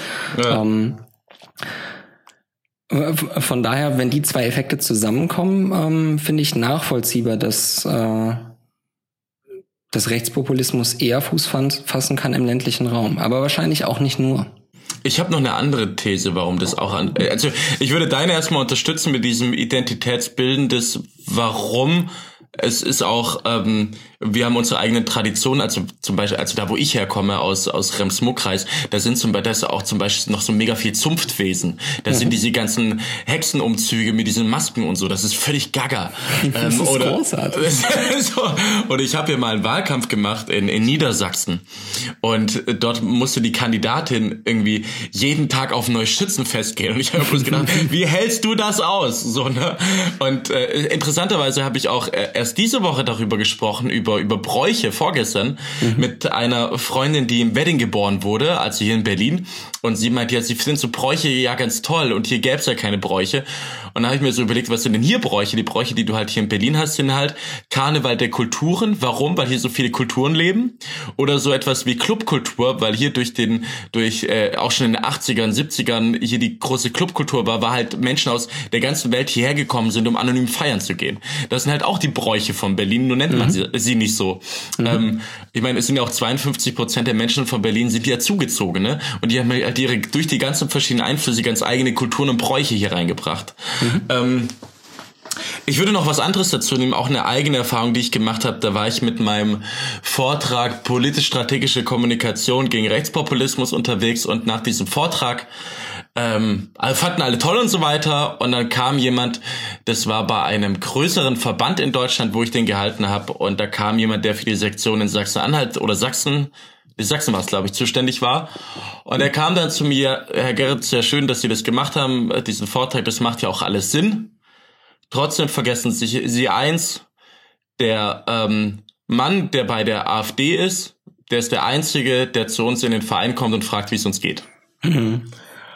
Ich glaube, dieser, dieser Faktor, dieser rein menschliche Faktor, wird bei diesen Fragen auf der Metaebene, so wie wir sie die natürlich geführt haben, weil wir auch die immer so führen, ganz oft auch vergessen, weil wenn es da wenig gibt und auch die letzten staatlichen Strukturen sich verabschiedet haben, zu denen ja auch Parteien gehören, ist es nicht so abwegig, dass wenn dann plötzlich eine neue Partei entsteht und die AfD ist ja auch graswurzelmäßig, auch über soziale Netzwerke entstanden, aber auch vor Ort, auch von denjenigen, die sich von der aktuellen Politik nicht erhört hören oder erhört fühlen, entstanden. Und wenn da jemand herkommt und sich für mich einsetzt, dann wähle ich den halt auch. Also das ist, mhm. glaube ich, so ein Faktor, den man nie vergessen darf in solchen ländlichen Regionen, wo es eben keinen SPD-Ortsverein gibt und Grün, vielleicht ein grünes Mitglied im ganzen Landkreis. Mhm. Ähm, und die CDU auch schon seit 30 Jahren da irgendwie im Gemeinderat sitzt, aber seit langem nichts mehr erreicht hat, weil die halt seit 30 Jahren schon die gleichen Personen haben. Deswegen, ich glaube, diesen rein menschlichen Faktor, den darf man dabei nicht vergessen. Äh, ja, das, dazu passend habe ich auch einen, äh, heute noch einen Artikel gefunden aus der Taz äh, mit der Überschrift Ein Dorf kämpft und verliert, ähm, wo es darum geht, wie ein äh, kleines Dorf damit zu kämpfen hat, dass äh, Neonazis zu ihnen ziehen, ähm, die sich erst mit sehr viel Zivilcourage wehren. Ähm, und irgendwann nicht mehr so wirklich die Kraft dazu haben. Es ist äh, ein eher deprimierender Artikel. Ähm, aber geht um ein Dorf in Thüringen, äh, kann man, glaube ich, mal lesen, um zu verstehen, was auf so einem Dorf passieren kann. Wie, wie heißt das? Das Dorf? Ein Dorf kämpft und verliert. Nee, das Dorf. Das Dorf heißt muss man jetzt auch eben nachgucken. Ballstedt. Ballstedt. Weil, weil es, gibt, es gibt ja die Geschichte, die schon seit längerem bekannt ist im, im sogenannten Nazidorf Jamel, wo ein ja. e Ehepaar seit Jahren darum kämpft, noch minimaldemokratische Strukturen dort zu erhalten. Ähm, auch mit einem Anti-Rechts-Konzert. Und da gibt es auch viele Reportagen darüber. Vielleicht, da kann ich auch eine kleine Anekdote erzählen. Ich habe mal eine Veranstaltung gemacht mit David Schraven. Das ist der Chefredakteur von Korrektiv Verlag. Ähm, und der hat eine ähm, Reportage gemacht, Weiße Wölfe. Eine grafische Reportage über den rechten Untergrund, ähm, wo grafisch dargestellt wird, wie sich Nazis organisieren, auch in ländlichen Regionen. Und der hat damals auf der ähm, auf, auf der Veranstaltung Folgendes gesagt. Er meinte halt, als wir darüber diskutiert haben, ja, was kann denn der Staat dagegen tun gegen solche Nazi-Dörfer? Da war seine Antwort, ja, was willst du machen? Also wenn der Lehrer Nazi ist, der Bäckermeister ist ein Lehrer, der, ähm, der, die, die, alle Menschen, die da wohnen, haben inzwischen eigene Wirtschaftskreisläufe entwickelt, wo du als, als demokratischer Staat nicht mehr reinkommst. Mhm. Was willst du dann noch machen bei diesen Dörfern? Willst du dann das Dorf abreißen? Da kommst du halt dann nicht mehr rein mit dem Staat. Außer du ziehst halt dazu. Und das fand ich schon, das habe ich bis heute mitgenommen, weil es einfach eigene Wirtschaftskreisläufe gibt, wo du nicht mehr reinkommst als Staat. Oder als demokratischer Staat vor allem. Und da wird's mhm. dann, da wird's dann richtig gefährlich. Weil es gibt ja auch gerade in ländlichen Regionen auch so, so ganz esoterische, ganz schlimme Nazi-Esoterik-Leute, ganz verrückte Geschichten gibt's da. Mhm. Ähm, eine, eine gute Freundin von mir aus den USA hat nach der Trump-Wahl ähm, total ernsthaft äh, darüber nachgedacht, also öffentlich auf Facebook, um auch andere Leute auf die Idee aufmerksam zu machen, ähm, ob es nicht sinnvoll wäre, ähm, weil es strategisch so wahnsinnig schwierig geworden ist in den USA für die Demokraten, ähm, quasi zwischen den Küsten äh, Wahlerfolge zu erzielen, ähm, einfach in diese Gebiete wieder zurückzuziehen. Also alle die, die daher stammen und an die Küste gezogen sind ähm, und die da quasi nicht alleine zu lassen. Mhm. Ähm, und das wirklich als politischen Aktivismus zu begreifen, was natürlich ein ganz krasser Schritt ist, den kaum einer machen wird. Die Hürde ist viel zu hoch, das äh, funktioniert in der Praxis nicht. Ähm, aber äh, allein die Tatsache, dass jemand ernsthaft mit diesem Gedanken spielt und sich fragt, ist das nicht vielleicht der einzige Weg, um um irgendwie was bewirken zu können, weil die lebt halt in Kalifornien und weiß, meine Stimme ist hier eh immer für den Arsch, weil wir wählen halt die Demokraten. Eigentlich ja. brauche ich gar nicht zur Wahl gehen. Ähm, das fand ich schon krass. Ähm, und das, das war kein Witz oder Scherz oder so, sondern sie hat wirklich sehr lange darüber nachgedacht, kann man daraus eine Kampagne machen, muss man das tun. Habe ich gerade auf Twitter gelesen, lustigerweise, dass jemand gerade nach Dresden gezogen ist wegen der kommenden Wahl mhm. und dort seine Stimme abgeben möchte. Und ich habe ja auch mal in Dresden gearbeitet für eine Partei, die ich da beraten habe. Und ich habe mir den Workshop gemacht, wo es darum ging, wie kannst du neue Zielgruppen erreichen und so. Und habe ja auch viel in Sachsen-Anhalt gearbeitet. Und da erlebst du einfach Geschichten, ey. Und in Sachsen fand ich es ganz besonders beklemmend. Da wurde mir halt erzählt, wenn hier Schwarz-Blau kommt, also die Koalition zwischen CDU und AfD, die jetzt nicht so abwegig ist in Sachsen, auch wegen dem Mehrheitsverhältnis, weil die AfD ist da ja eine Volkspartei, dann ziehen die Leute hier weg. Also dann hast du halt Dresdensche Neustadt ist dann halt weg. Und Konnewitz Leipzig, dann wirst du halt richtig Repression bekommen und dann wird diese Landesregierung richtig autoritär. Man sieht es ja gerade schon in, in Österreich, wie der ganze Staat umgebaut wird, der wahrscheinlich auch äh, irreversibel umgebaut wird. Ähm, ich würde mal weg von diesem, hier würde ich noch kurz Shoutout, ähm, das ist auch das, was ich in meiner Jugend miterlebt habe, wo man wirklich ein, ein großes Lob ziehen kann und weil nämlich auch ganz viel, das hast du mir letztes Mal rausgeschnitten, aber wenn natürlich die, die Bevölkerung sehr stark rechtspopulistisch bis rechtsextrem tendiert, ähm, spiegelt sich das natürlich auch in staatlichen Strukturen wieder, also Polizei, Verfassungsschutz, ähm, Justiz, ähm, wo ich, äh, was ich zum Beispiel bei Chemnitz gedacht hatte, war, hoffentlich ist es wie bei mir im ländlichen Raum, hoffentlich gibt es da eine starke Antifa. Weil die Antifa sind diejenigen, die noch Jugendhäuser aufrechterhalten. Ich habe da auch ein, ein geiles äh, Interview gelesen, ich glaube bei Z oder Zeit war das, wo ein Jugendhausbetreiber meinte, dieser Hashtag äh, Wir sind mehr eher Bullshit war, weil wir sind nicht mehr, wir sind nicht mehr Demokraten auf dem Land als Leute, die eher antidemokratisch ticken. Und ich bin heilfroh und möchte Shoutout machen an all die sich antifaschistisch organisieren und den Jugendlichen mehr Anlaufstellen geben, als die, die, die Nazis dort mit ihren Jugendhäusern. Das ist, das ist sehr mhm. gut, dass wir sowas haben. Ähm, mhm. Darf ich zwei, drei Anmerkungen machen? Ja. Okay, An Anmerkung eins ähm, zu dieser Idee, wir ziehen woanders hin, um äh, da Wahlergebnisse zu beeinflussen. Vielleicht nur ganz kurz der Hinweis, ich bin mir nicht ganz sicher, ob das demokratische Prinzip da nicht so ein bisschen ausgehebelt wird. ähm, ach, ach, Freddy, also so, so, viel Zeit muss sein. Ja, okay. Punkt zwei. Aber du musst ja auch eine Zeit lang dort gelebt haben, um wählen zu dürfen. Wie lange ist das? Vier, vier Monate oder so? Ja, nee, klar, also ich würde es nicht undemokratisch, aber vielleicht sollte man über die Wahlergebnisse, wenn die denn dann so ausfallen, auch einfach mal kurz drüber nachdenken, ob nicht irgendwas vielleicht wirklich verkehrt läuft, ähm, anstatt einfach zu sagen, dann müssen halt wir tollen Liberalen, die alles besser wissen, dahin ziehen und dann wird das Wahlergebnis da auch super. Ähm, aber das nur als Randnotiz. Ach, ähm, danke, danke, danke, danke, Freddy. Ich, ich, hatte, ich hatte meine Koffer schon gepackt. wo, wo würdest du hinziehen? Ähm, ich? Ja. Wo ich hinziehen würde? Ja. Meinst du, wenn, wenn äh, boah, ich in den ländlichen Raum ziehen? Oh. Du, du müsstest im Endeffekt eine Stadt suchen, die so urban ja. ist, dass du dich gerade noch wohlfühlst und deine ja. eine Stimme quasi die Mehrheit kippt, ne? Es müsste ja so eine Mittelstadt sein, oder? Also ja. wenn wir jetzt sagen ländlicher Raum, dann müsste das doch irgendwie, müssten, müssten wir nicht alle Bürgermeister werden? Nee, da dürfen wir, dürfen wir gar nicht sagen irgendwie, dass wir ein bisschen Offenheit propagieren, weil sonst werden wir gleich aus dem Amt gejagt. Wir kommen ähm, nicht ins Amt, ja. Ja, naja, ja, ich, genau. wo, wo ich hinziehen würde, meinst du jetzt, äh, ich möchte da auch noch eine Anmerkung machen. Rechtsextremismus und Rechtspopulismus ist übrigens nicht nur ein ostdeutsches Problem. Das ist in ganz Deutschland. In Baden-Württemberg ist auch eine Katastrophe. Da gab es gerade eine Umfrage mit 18 Prozent ja, äh, AfD. Das auch. Ja. Und aber auch weil sehr ländlich auch übrigens äh, Baden-Württemberg ist. Aber die kriegen ja auch in ehemaligen Arbeiterhochburgen wie äh, Mannheim auch sehr gute Stimmergebnisse. Das möchte ich nochmal zur Relativierung ein, einfließen lassen, weil es schon wieder so rüberkam als der Osten und der ländliche Raum und so. Und wir wissen ja beide auch, dass es nicht immer so stimmt, was wir sagen, aber wir versuchen auch immer Schubladen zu denken, weil es auch einfacher ist, Dinge einzukategorisieren und, und Denkfiguren und Schlüsse draus zu ziehen. Das ist korrekt. Zweite Anmerkung. Ähm, zum Thema Wir sind mehr, ne? Ich finde den Slogan echt schwierig hattest du damit so gar kein Problem?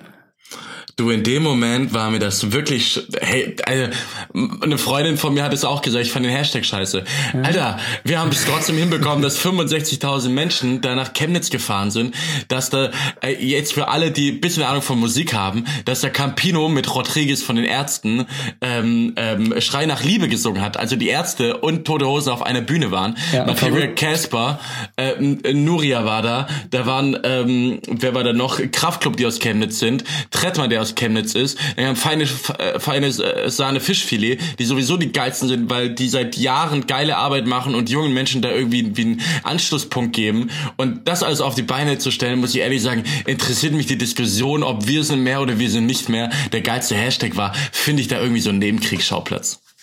Okay, verbucht. Dann äh, unter unter Anmerkung, geil, dass ähm, bei so Veranstaltungen es dann doch noch auf Gitarrenmusik ankommt und nicht auf euer Berliner Elektrokrams-Gedöns, oder? Äh, wie gesagt, am Ende, am Ende muss es ja aufs Publikum passen. Ich war ja dabei bei ähm, AfD Wegbassen. Und hier ist halt Elektromusik und du hast, glaube ich, 70.000 Menschen waren das, die du aus den Clubs auf die Straße bekommen hast. Weil ich sage immer, in Berlin sind die DJs die, die Götter und die Clubs und die Kirchen. Und da war ja drei Tage lang, haben die Jingle laufen lassen mit Berlin ist all das, was wir sind. Sie hassen, äh, sie hassen all das, was wir sind. Ähm, denn Berlin ist feministisch ähm, und äh, antirassistisch und noch zwei, drei andere Sachen. Das haben die drei Tage durch die Clubs laufen lassen. Und dann sind die ganzen Clubs raus auf die Straße gegangen. Und zu Berlin hat es genau gepasst. Und deswegen war es auch völlig richtig, dass in Chemnitz Chemnitzer Bands wie äh, Kraftklub und auch äh, Trettmann aufgetreten sind, die halt dazu passen. Und Feine seine Fischfilet, die aus Mecklenburg-Vorpommern kommen. Und ich glaube, ich würde das eher so sehen als was ist Berlin, was ist Berliner Musik? Also. Ach ja, schade. Ich, ich dachte, ich hätte einen Treffer versenkt, aber das war natürlich nichts. Ich, ich nehme alles zurück. Sehr gut. Aber ich habe mich halt als, als Gitarrist gefreut, dass da ein bisschen Gitarrenmusik headlined. Nehme ich gerne an, nehme ich gerne an. ähm, jetzt sind wir schon wieder auf diesen Nazi-Diskurs gekommen, wie ja, immer. Eben, eben. Ich würde, ich würde aber, wo wir da gerade sind, ja. letzte Anmerkung, ich hatte ja drei. Ach so, das war schon, okay. Du, du, du, sagst so oft, ich schneide dir immer die Sachen raus. Sagst du irgendwie, ich bin Lügenpresse oder was geht da bei dir? Lügen, Freddy, Lügen. Nein, erzähl. Es tut mir leid. Ah, immer wenn du sagst, das hast du mir letzte Folge rausgeschnitten, war das schon in der letzten Folge und das können ja alle nachholen. Äh, ich frage mich, wie oft jetzt eigentlich schon in dem Podcast drin steckt, dass du mir was rausgeschnitten hast. Jede Folge. Ja, nee, erzähl mal. Nee, nee, das war schon. Ich wollte nur anmerken, ich schneide hier nichts raus. Achso, das war die dritte Anmerkung. Okay, sehr ja, schön. Klar, ich würde aber noch was anderes dich fragen. Ähm, und zwar, äh, was mir aufgefallen ist in letzter Zeit äh, kulturell zwischen Stadt und Land ist.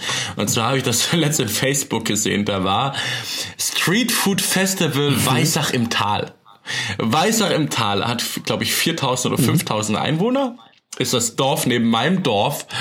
Und da war ein Street Food Festival. Und Street Food Festival ist ja so das städtischste überhaupt, was man irgendwie von diesen Backpacker-Kiddies irgendwie aus Asien hierher bekommen hat, wo da irgendwie Leute Burger verkaufen und dann ist so ein Burrito-Stand. Und dann auch irgendwie Burritos, ja. immer die gleichen, genau, genau, genau. Die halt, die halt irgendwie acht Euro kosten und sonst halt nichts äh, und die schmecken halt wie ein scheiß Burger immer schmeckt. Ähm, und das fand ich ziemlich interessant. Auf der anderen Seite habe ich hier extrem viele Freundinnen und Freunde von mir haben ihren eigenen Garten hier. Die bepflanzen ihren Garten genau mit den Sachen, die sie halt zu mhm. Hause immer hatten.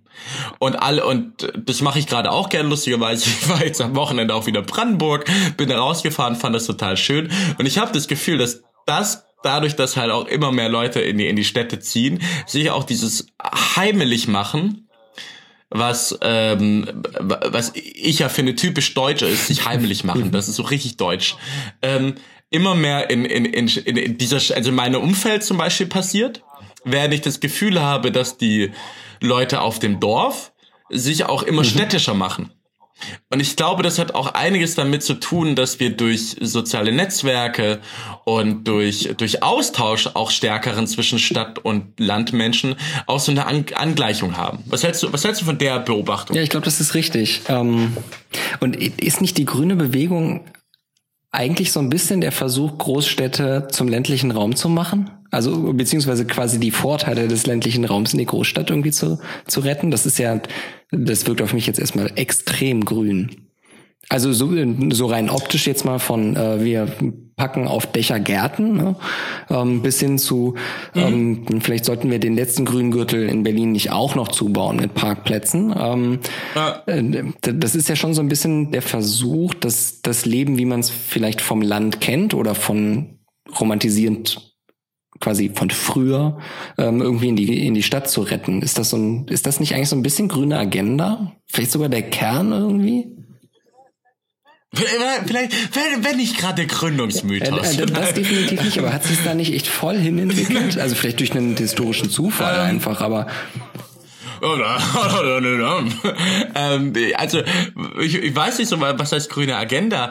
Ähm, ich glaube, das sollte auch gar nicht ähm, abwertend klingen. Ne? Also ich meine grüne Agenda in ganz neutral. Ja, das, das hat das, nee, nee, ich meine, das hatte so einen ESO-Vorwurf. so hat sich das angefühlt. Ähm, ich glaube, was ich würde dir zustimmen in einem Punkt. Und zwar in einer neuen Stadtentwicklungspolitik. Und zwar war Stadtentwicklungspolitik ja bisher, Städte waren ja ein, eine Ansammlung von vielen, vielen Menschen aufgrund der äh, Industrialisierung. So sind mhm. ja letztendlich Städte entstanden. Du hattest viele Menschen auf engen Raum in katastrophalen Zuständen ohne irgendwelche Rechte. Härteste Ausformung war ja der Manchester-Kapitalismus. Auch dadurch ist ja die Sozialdemokratie erst entstanden. Ähm, die Arbeitnehmerrechte erstmal zu formulieren und dann, auch durchzusetzen. Und ich glaube, dadurch, dass wir jetzt den Wandel hatten von, also du hattest die Industrie in den Städten, du hattest die Landwirtschaft auf dem Land, und du aus dieser Industriegesellschaft ist eigentlich eine Dienstleistung, eine Informationstechnologiegesellschaft geworden. Und ähm, ein Teil dieser, dieses Transformationsprozesses heißt aber auch, dass eine Stadtentwicklung ganz anders sein muss. Ich werde es nie vergessen, wie ich da dieses Jahr in, in, in Köln gelebt habe und diese komplette Stadt nur auf Autos ausgerichtet ist. Und es ist völlig unökologisch. Oder wir, wir reden doch gerade über Dieselverbote, weil alle Städte darauf ausgerichtet sind, dass Autos dort reinfahren und, ähm, und das Menschenleben kostet weil es einfach ein katastrophaler Zustand ist. Also diese, diese Städte waren äh, so gebaut, dass sie autofreundlich sind, dass sie autozentriert sind und dass sie auf Masse der Arbeit zentriert sind. Und heute ist es, glaube ich, dadurch, dass es mehr im Dienstleistungssektor, auch Informationstechnologie-Sektor geht und auch Kreativität viel höheren Stellenwert hat, dass ein Umdenken in der Stadtentwicklungspolitik ist und dass dass alles, was irgendwie neu und, und, und, und, und sozial und kreativ ist, natürlich auch sehr stark in die grüne Agenda mhm. mit einspielt. Würdest du denn zustimmen? Ja, ja, würde ich. Ähm, ich ich würde so ein ganz also auch so vom, vom Habitus halt auch, vom Habitus. Ja, definitiv. Ich würde so ein ganz kleines Sternchen dran machen. Ähm, also ich, ich glaube, so eine Köln, so eine Stadt wie Köln ist quasi geplant auf den Idealzustand, wie man in den 70ern dachte, wie eine Stadt auszusehen hat. Ne? Das, das ist so ein bisschen das Problem. Das liegt natürlich einfach daran, dass damals ganz viel, da gab es einfach Stadtplaner und ganz viele Ingenieure, die gelernt haben, so sieht die Zukunft der Stadt aus und dann hat man das umgesetzt. Und inzwischen sagt man, ja. Äh, das war äh, ein netter Versuch, aber das, da haben wir inzwischen dazugelernt und das muss anders aussehen. Und dieses, das muss anders aussehen, ähm, das braucht jetzt natürlich auch wieder Zeit und ich unterstütze das auf jeden Fall. Aber ich glaube, man sollte nicht denken, dass so wie wir uns jetzt vorstellen, wie Städte auszusehen haben in 30 Jahren, ähm, ob dieses Bild nicht auch hält und wir dann in 30 Jahren feststellen, okay, das war gerade wieder eine katastrophale Fehlplanung, wir müssen nochmal umbauen. Also ich glaube, das ist einfach der Lauf der Dinge, dass sich was halt ab und zu verändert und man nicht so wirklich weit in die Zukunft schauen kann. Klar. Ey, wenn wir in 30 Jahren äh, Städte anschauen, wie da alles vernetzt sein wird, das wird alles so krass Smart City, was, was da schon alles in, in, in Planung ist. Es kann ja zum Beispiel auch sein, da, da gibt es auch ein Buch von, Christoph Käse darüber mit Silicon Germany, der da irgendwie auch so eine Aus, ähm, Ausblick formuliert, der meint da drin, zum, dass es eventuell später Autos geben wird, die die Luft reinigen, sodass Autofahren ähm, ähm, ähm, ökologischer ja, ist. Dann habt ihr diese ganzen Radwege also, gebaut. Mann, Mann, Mann. Ja, war nicht alles schlecht bei den Grünen. Sie haben auch Radwege gebaut. Aber ähm, vielleicht noch eine, eine, eine Gegenprodukt dazu, was ich auch total interessant finde, weil ich ja auch immer ähm, ganz viele Daten analysiert habe von, von äh, ländlichen mhm. Regionen auch. Ähm, es gibt auch sehr viele soziale ökologische Menschen, die Landfluchtmoment haben und deswegen auf die Dörfer wiederziehen. Und dort halt irgendwie zum Beispiel Lehrerin mhm. oder Lehrer sind. Und dann irgendwie oder inzwischen habe ich alte Freunde Punks vom Jugendzentrum Backnang, das war meine Anlaufstelle, das hatte ich ja damals in, in, dem, in der Podcast-Folge Jugend erzählt, die, die sind inzwischen auf die Dörfer gezogen mit ihren Bollerwägen und bauen die ihre eigenen Kommunen auf. Weil das irgendwie das neue Punk-Ding ist. Das neue Punk-Ding ist halt nicht in die Städte zu ziehen, sondern halt aufs Land zu ziehen und da irgendwie die, die eigene Wertevorstellung mhm. umzusetzen. Ich muss eine Lanze brechen, weißt du, was ich total schade finde? Die SPD hat gerade irgendwas Geiles Inhaltliches zu Mieten gemacht. Ich hab's aber nicht mitbekommen, weil ich die ganze Zeit nur das Zeug von Maßen gelesen habe. Ah ja, da gab es noch so ein paar andere Punkte, die wir inzwischen gemacht haben, die untergegangen sind, ja. Ja, und, und ich habe die ganze irgendwas geiles, irgendwas geiles mit Mieten haben die gemacht. Kannst du das kurz erklären? Ähm, Stadtpolitik SPD. Ja, äh, wir haben im Endeffekt die Mietpreisbremse verschärft. Ich mach's mal an einem Beispiel. Ähm, also die Mietpreisbremse haben wir in der letzten Legislatur eingeführt. Und ähm, die Union hat da Kompromisse rausgehandelt, die im Endeffekt dazu geführt haben, dass das Ziel, nämlich dass Vermieter die Miete nicht mehr extrem schnell erhöhen können, ähm, also zum Beispiel durch Renovierung oder dadurch, dass die Mieter rauswerfen und neue holen, die Miete einfach erhöhen, dass man diesen Effekt irgendwie so ein bisschen bremst. Und da gab es so ein paar handwerkliche Fehler, die durch den Kompromiss entstanden sind. Zum Beispiel sollte der Vermieter dem Mieter ähm, mitteilen, wie die Vormiete eigentlich aussah, damit der Mieter die Chance hat zu sehen, ah, okay, die ist um so und so viel Prozent gestiegen und ist das eigentlich noch im Rahmen oder nicht? Was in der Praxis zu der absurden Situation geführt hat, dass wenn jemand, der in eine Stadt ziehen wollte und endlich eine Wohnung gefunden hat, ähm, natürlich alles machen wollte, aber nicht im ersten Gespräch dem Vermieter fragen, wie war denn die Miete eigentlich vorher, um dann im Zweifel klagen zu können.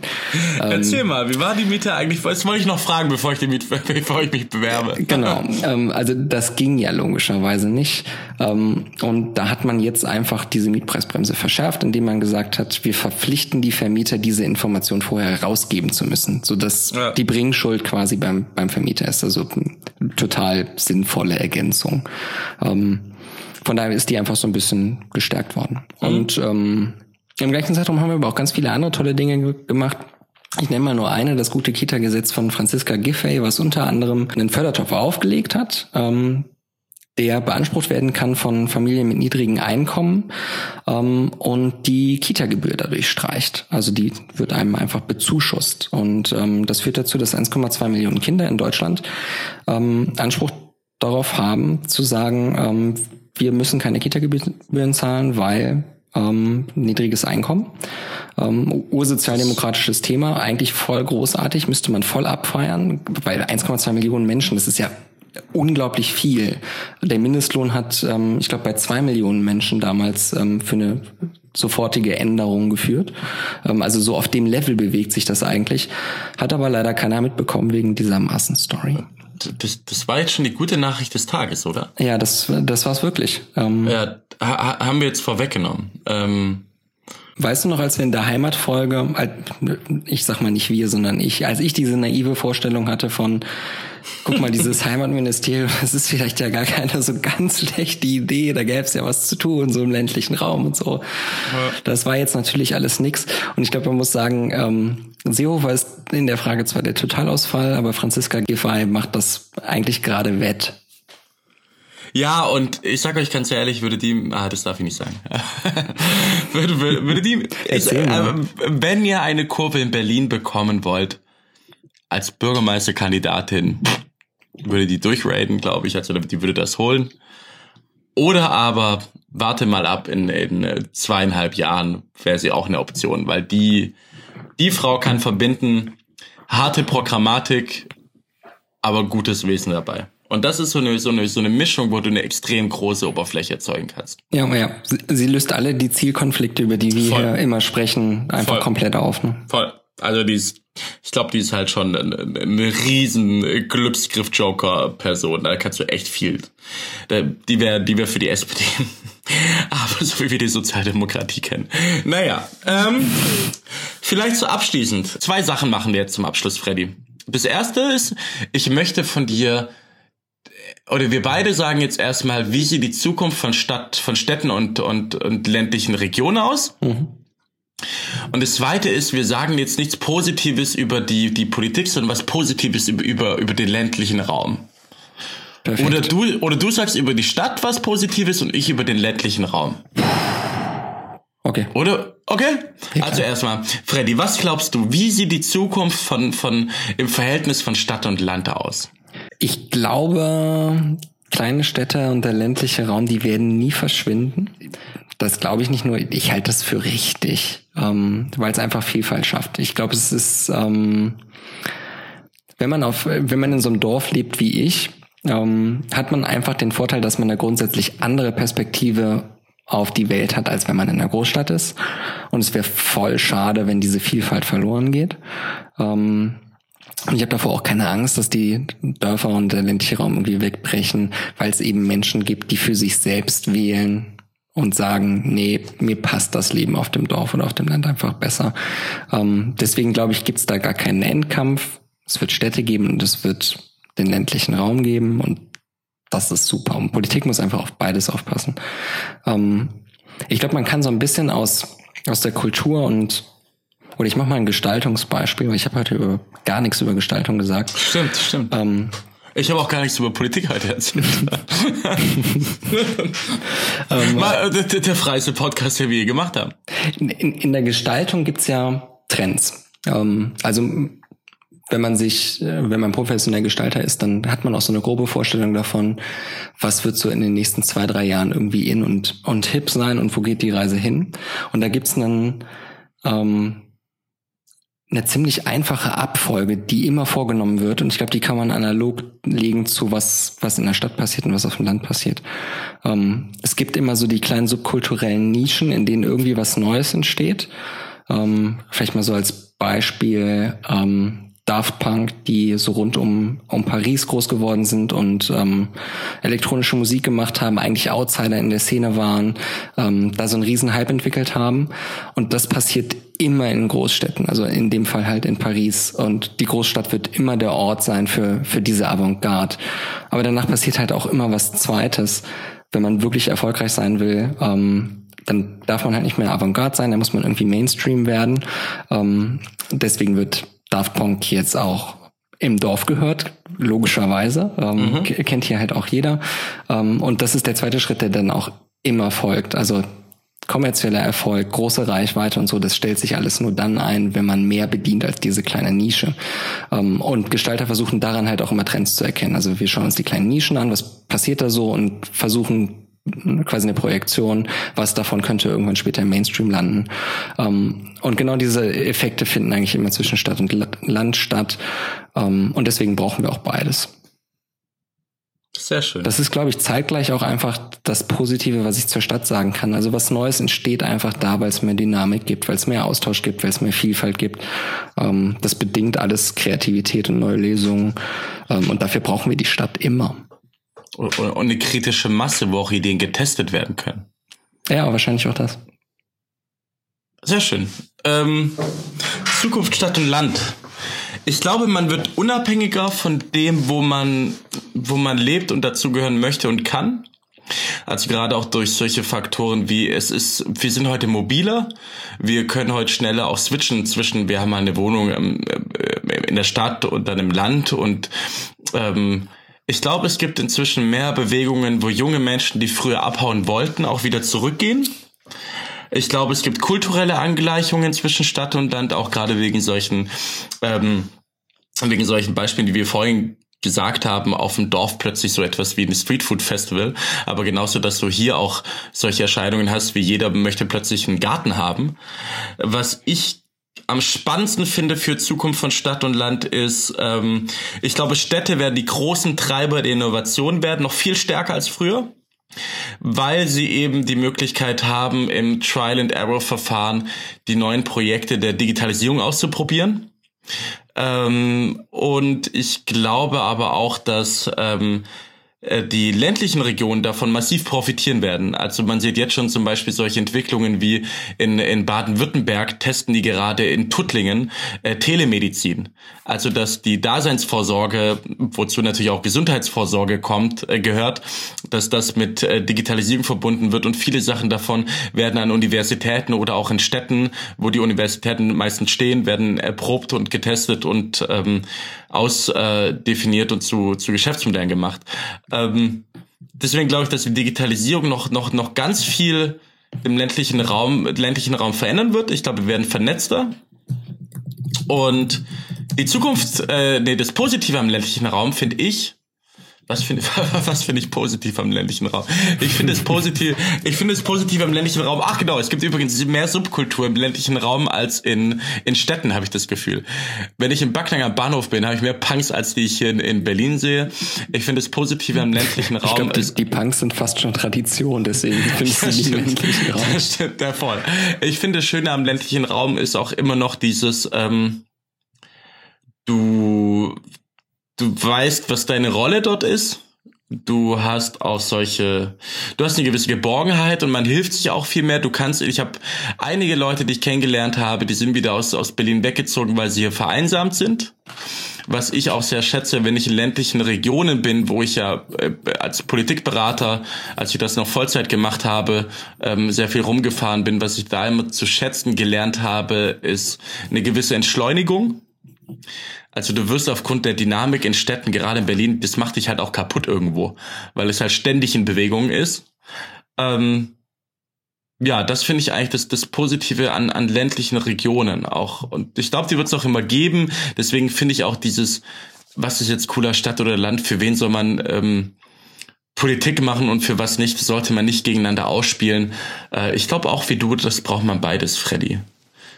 Ich, ich hätte jetzt gerne klare Antwort von mir selber gehört und das war jetzt alles vielleicht ein bisschen kryptisch, aber ähm, ich glaube, am Ende ist es ähm, Nein, das war schon verständlich. Okay, gut. Schade, dass wir wieder keine Differenz haben, aber so, so ist das halt im so, Elfenbeinturm. So ist, wir sind ja, wir so ist es im Elfenbeinturm. Wir sind ja auch nicht Augstein und Blome. Wir sind ja auch nicht Gabor Steingart und seine Leute, die er einlädt. wir, wir, sind ja am Ende immer nur noch Freddy und Lukas. Ähm, hast du denn irgendeine Empfehlung abzugeben? Ja, ähm, für heute. Eine Empfehlung hätte ich, ähm, einen, einen Podcast, äh, die letzte Folge ähm, von äh, dem Podcast von Tyler Cowan, den ich äh, sehr, empfehlen kann und glaube ich auch schon ein paar Mal empfohlen habe. Der passt aber zu der jetzigen Folge, ähm, weil seine letzte Folge ist ein Interview mit ähm, Michelle Gelfond und ähm, die hat erforscht, ähm, was für Kulturen es auf der Welt gibt und ähm, wie die sich definieren durch eine lose Kopplung und eine starke Kopplung, ähm, also tight and loose. Ähm, und ich habe die ganze Folge über versucht, diese These, die sie da aufstellt, ähm, irgendwie auf den ländlichen Raum und die Stadt anzuwenden. Ich bin noch zu keinem Schluss gekommen, aber ich glaube, in der These steckt so ein bisschen was. Also man kann, glaube ich, diese Folge zu unserer Folge hören ähm, und erfährt dann noch mal ein bisschen mehr darüber, wie sich diese beiden Dinge eigentlich unterscheiden. Was ist die These? Die These ist, ähm, es gibt einfach Kulturen, in denen ähm, die kulturelle Kopplung quasi fester stattfindet und welche, wo sie loser stattfindet. Ich mache mal ein einfaches Beispiel. Ähm, da, wo es eine feste Kopplung gibt, äh, so ein klassisches Beispiel ist zum Beispiel die japanische Tradition. Ähm, da definiert man sich sehr stark über den Begriff der Ehre. Ja. Und in ähm, Kulturen, zum Beispiel hier in Europa, also in Deutschland, ähm, wo diese Kopplung eher lose stattfindet, definiert man sich eher über die Würde. Ähm, also ne, bei der Ehre kann man sich persönlich angegriffen fühlen, weil es irgendwie eine Differenz gibt. Ähm, und bei der Würde geht es eigentlich nur darum, dass, dass jeder für sich diese Würde behalten muss. Und ähm, man fühlt sich nicht so schnell angegriffen oder auf eine andere Art und Weise auf jeden mhm. Fall. Ähm, und ähm, es ist natürlich nicht so, dass Japan einfach ähm, feste gekoppelt ist und Deutschland sehr lose, sondern es gibt davon ganz viele Unterkonfigurationen. Also in, in Deutschland wird es Bereiche geben, die fester gekoppelt sind und loser gekoppelt, gekoppelt sind. Und wahrscheinlich ist der städtische und ländliche Raum da auch eine Differenz, wo diese Kopplung einfach anders stattfindet in anderen Bereichen. Da kann man wahrscheinlich mal einen Tick drüber nachdenken. Der fährt dann auch ein bisschen mehr über Stadt und Land. Habe ich gar nicht erwähnt heute, aber ich finde das Schlimmste an, an äh, Politik für, für, für die Dörfer ist, dass man das ländlicher Raum nennt. Oh, das ich, ist korrekt, ja. Also ich, ich, komme, ich komme aus dem größten Kuhkaff so, ne? Aber ich hätte mich näher als ich bin Teil des ländlichen Raumes definiert. Deswegen hätte ich in meiner Jugend irgendwie mitbekommen, dass die Bundesregierung, das ist unser Ministerium für den ländlichen Raum, und die hätten sonst was machen können, ne? Ich hätte mich niemals irgendwie als Nutznießer davon definiert. Ja, ja, ja. Obwohl die das wahrscheinlich genau für mich gemacht hätten. Vielleicht hier nochmal so der, der, der, der Zaunwink, Hint. Äh, der Hint an, an die Bundesregierung. Äh, naja, mein Tipp heute habe ich heute bekommen, ich setze mich gerade so stärker mit Digitalisierung und Entwicklungszusammenarbeit auseinander. Und mein Arbeitskollege, der Sebastian Kluschak, der macht das schon ein bisschen länger, der hat einen ziemlich klugen Artikel geschrieben, wie ich finde. Der heißt, äh, wie die Digitalisierung Afrika helfen kann und wie nicht. Und er schreibt quasi darüber, dass so verschiedene Stages ähm, äh, übersprungen werden konnten, der sogenannte äh, Leapfrog. Ähm, und heute zum Beispiel auch mehr Menschen in, in Afrika Zugang äh, oder ein Smartphone haben als Zugang zu Elektrizität und Wasser. Und wenn man Entwicklungszusammenarbeit heute richtig machen möchte, dann sollte man ins Unternehmertum äh, investieren, dass das funktioniert, anstatt diese ganzen Gießkannenprojekte zu machen. Und das ist ein ziemlich kluger äh, Artikel, den ich ziemlich beeindruckend fand und den kann ich heute nur wärmstens empfehlen. Ähm, ansonsten, was ich empfehlen kann, ist, wenn wir schon beim beim ländlichen Raum oder bei Politik für für Stadt und Dörfer sind, ist ähm, weil ich das jetzt auch gelesen habe und das mich auch so ein bisschen inspiriert hat, äh, was alles gehen kann, ist, sage ich einfach mal, die digitale Agenda von Mecklenburg-Vorpommern zu lesen, weil die echt spannend ist, was da gemacht wird. Und es gibt viele digitale Agenten, die gemacht werden, ähm, wie zum Beispiel Baden-Württemberg, weil die ja so viele Hidden Champion haben, dass die zehn Regionen eingeteilt haben, um diese ganzen Hidden Champion in den Dörfern zu erreichen, um denen eine gute Digitalisierung zu ermöglichen. Also ganz viele Bundesländer haben völlig verschiedene Digitalisierungsstrategien, aber alles super spannend, äh, da reinzugucken. Deswegen hier mal die Empfehlung, schaut euch das mal an. Cool. Ja, Politik macht ab und zu doch was. Ist auch geil, man, man muss bloß die richtigen Schubladen öffnen. Freddy, es war mir wieder eine Ehre. Es hat mir sehr, sehr großen Spaß gemacht heute. Und äh, wir können, ich kann abschließend nur das sagen, was wir jedes Mal sagen. Das müssen wir wieder regelmäßiger machen. Ja, wir, wir versuchen es. Dann auf jeden Fall schöne Grüße in die Stadt, in die große äh, mit dem ja, sch sch schöne Grüße auf das Land bei R. Mach's gut, Freddy. Mach, mach den schönen Abend. Ciao, Lukas. Ciao, Freddy.